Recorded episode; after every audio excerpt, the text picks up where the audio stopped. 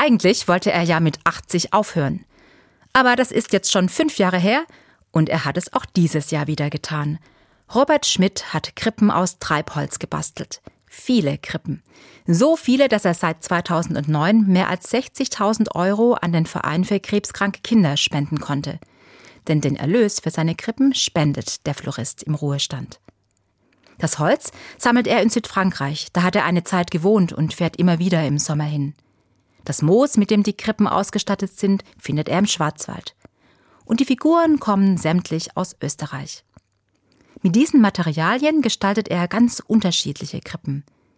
Da gibt es sehr große mit mehreren Etagen für Menschen, Engel und Stern. Und es gibt ganz einfache, schlichte Krippen. Da stehen Maria und Josef alleine neben dem Kind unter einem eher provisorischen Dach aus Treibholz. Basic-Krippe mit Basic-Schutz sozusagen. Mir gefällt die Idee dahinter. Angeschwemmtes, eigentlich nutzloses Holz wird zum Lebensraum für den neugeborenen Jesus.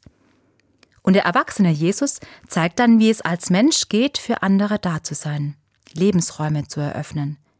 Gerade auch für Menschen, die wie Treibholz durchs Leben schlingern oder nicht beachtet werden.